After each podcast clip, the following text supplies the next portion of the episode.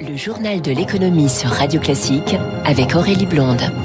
Les titres de l'économie sur Radio Classique, une augmentation des salaires promise aux fonctionnaires d'ici l'été. Pour la première fois en cinq ans, le point d'indice sera revalorisé. On y revient dans un instant.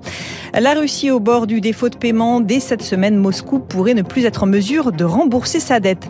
Et puis l'impact de l'invasion en Ukraine sur les budgets militaires. L'Allemagne confirme des dépenses records pour la défense dès cette année. Berlin va acheter des avions de combat américains. Radio Classique. Le journal de l'économie qui démarre avec cette nouvelle mesure pour faire face à la flambée des prix. Le gouvernement va augmenter le point d'indice des fonctionnaires avant l'été. Annonce faite par Amélie de Montchalin, la ministre de la fonction publique, dans un entretien au Parisien ce matin. Éric Mauban, c'est la première fois que le point d'indice sera revalorisé depuis cinq ans. À 26 jours du premier tour de l'élection présidentielle, la ministre affirme qu'il ne faut pas y voir une mesure électoraliste. Selon elle, il s'agit de tenir compte d'une inflation persistante, forte et durable. La semaine dernière, sept des neuf syndicats de la fonction publique avaient réclamé des négociations et des mesures immédiates, notamment sur les salaires. Dimanche soir, la Banque de France a publié une prévision d'inflation entre 3,7 et 4,4 pour cette année. Une mobilisation interprofessionnelle s'organise pour jeudi. Vous le voyez, la pression monte. Impossible possible pour le gouvernement de l'ignorer. Jusque-là, Amélie de avait toujours exclu le dégel du point d'indice et privilégié le dialogue social et les revalorisations ciblées. La flambée des prix, notamment des carburants, l'a obligé à revoir sa position. La majoration d'un pour cent du point d'indice coûterait 2 milliards d'euros à l'État. Cette dépense sera inscrite dans une loi de finances rectificative qui sera votée cet été. Merci Eric Mauban. Pendant ce temps, les prix du carburant poursuivent leur envolée. Le litre de gazole a bondi de plus 25 centimes la semaine dernière à 2,14 euros en moyenne. Il se vend actuellement plus cher que l'essence. Un recul est attendu dans les prochains jours alors que les cours du pétrole continuent de fortement baisser. À New York, le WTI est repassé ce matin sous la barre des 100 dollars sur fond d'inquiétude d'un ralentissement de l'économie chinoise.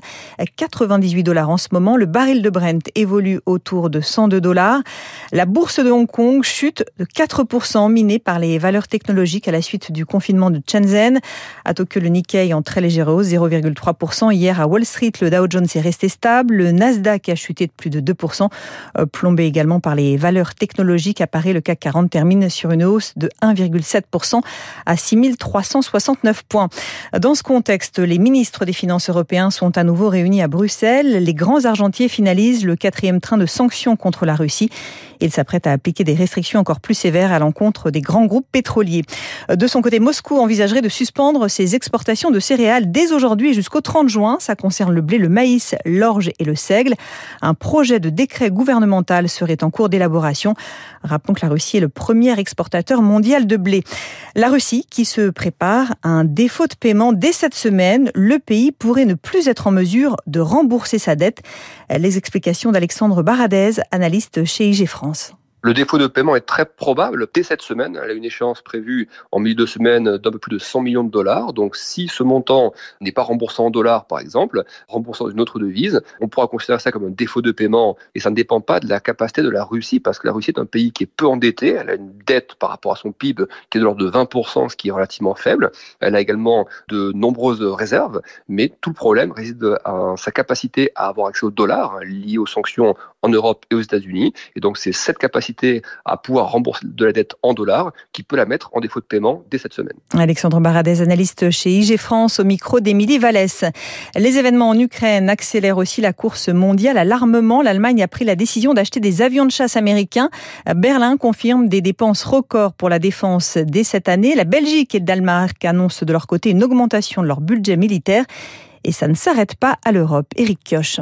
Depuis l'annexion de la Crimée en 2014 par la Russie, les achats d'armes en Europe n'ont cessé de croître, plus 19% entre 2012 et 2021, une tendance amenée à s'accélérer avec ce nouveau conflit en Ukraine. Julien Malizard, économiste de la défense. Il y a pour un certain nombre de pays une prise de conscience que le budget de défense est insuffisant par rapport à des menaces de haute intensité, et c'est ce que montre le conflit en Ukraine, qui impliquerait un nombre assez massif de matériel, qui nécessiterait un investissement dans la défense beaucoup plus important que ça n'a été par le passé. Les capitales européennes longtemps réticentes réticentes à dépenser plus consentent désormais à atteindre les 2% de PIB réclamés de longue date par les États-Unis dans le cadre de l'OTAN.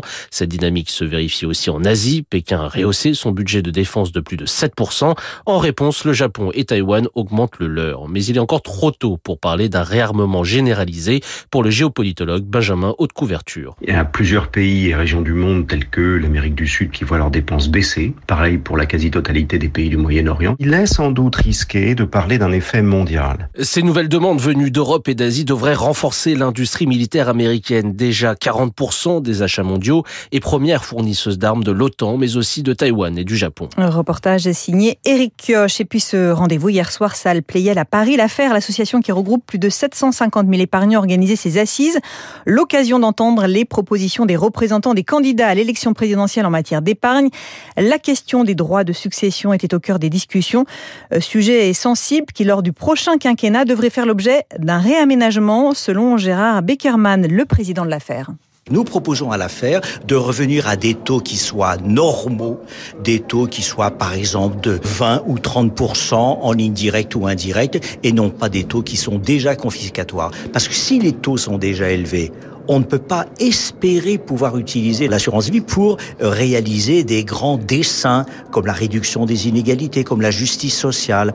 La fiscalité est un très mauvais moyen, en particulier celle des donations et des successions, si l'on veut réduire les inégalités sociales. Gérard Beckerman, le président de l'affaire. 6h45 sur Radio Classique. Dans un instant, le Focus Echo, Guillaume Poitrinal, le président.